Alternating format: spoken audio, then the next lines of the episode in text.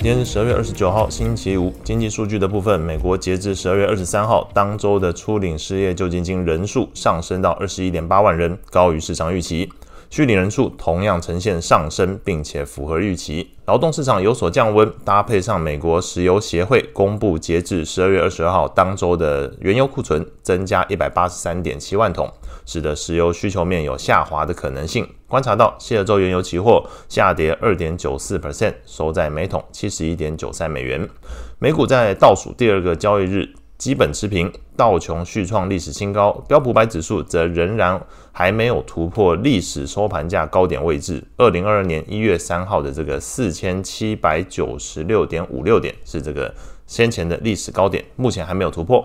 中场来看，美股五大指数涨跌互见，依照涨跌幅排序，分别是道琼上涨零点一四 percent，标普上涨零点零四 percent，纳指下跌零点零三 percent，费半下跌零点一四 percent，罗素下跌零点三八 percent。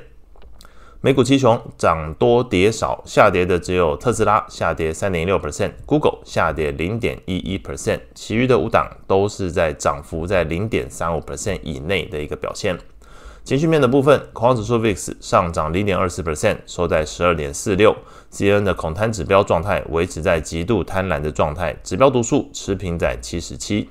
类股表现的部分，表现最好的三个是公用事业上涨零点七一 percent，房地产上涨零点六二 percent，健康照护上涨零点三二 percent。这边比较特殊之处是，这三个里面有两个公用事业跟健康照护都属于这个防御型类股，那代表在近期来看，似乎防御型类股在目前来说相对受到市场青睐。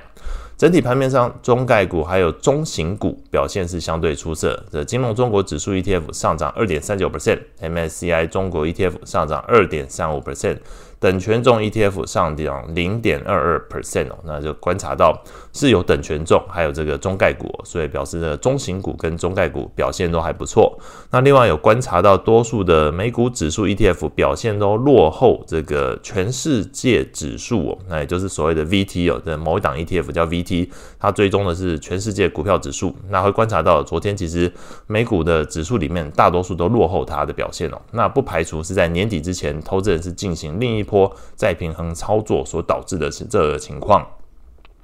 个股消息面的部分传出，小米在历经三年的研发之后，推出了第一款电动车，那势必对于这特斯拉在中国市场带来更多的竞争压力。那特斯拉昨天股价是下跌三点一六 percent。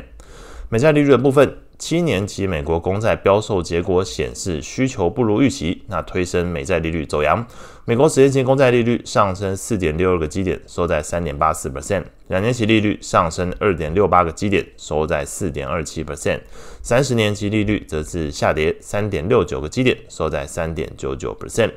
长天期公债 ETF TLT 是下跌零点七三 percent，那投资等级债券 ETF LQD 则是下跌零点二六 percent，高收益债 ETF HYG 下跌零点三二 percent。外汇市场部分，美元指数跟随美债利率有所反弹，上涨零点二三 percent，收在一零一点二二。主要货币之中，变动最大的是英镑和离岸人民币。英镑是贬值零点五三 percent，收在一点二七；离岸人民币则是升值零点四五 percent，收在七点一二。那以上是今天所有的内容，祝大家有美好的一天。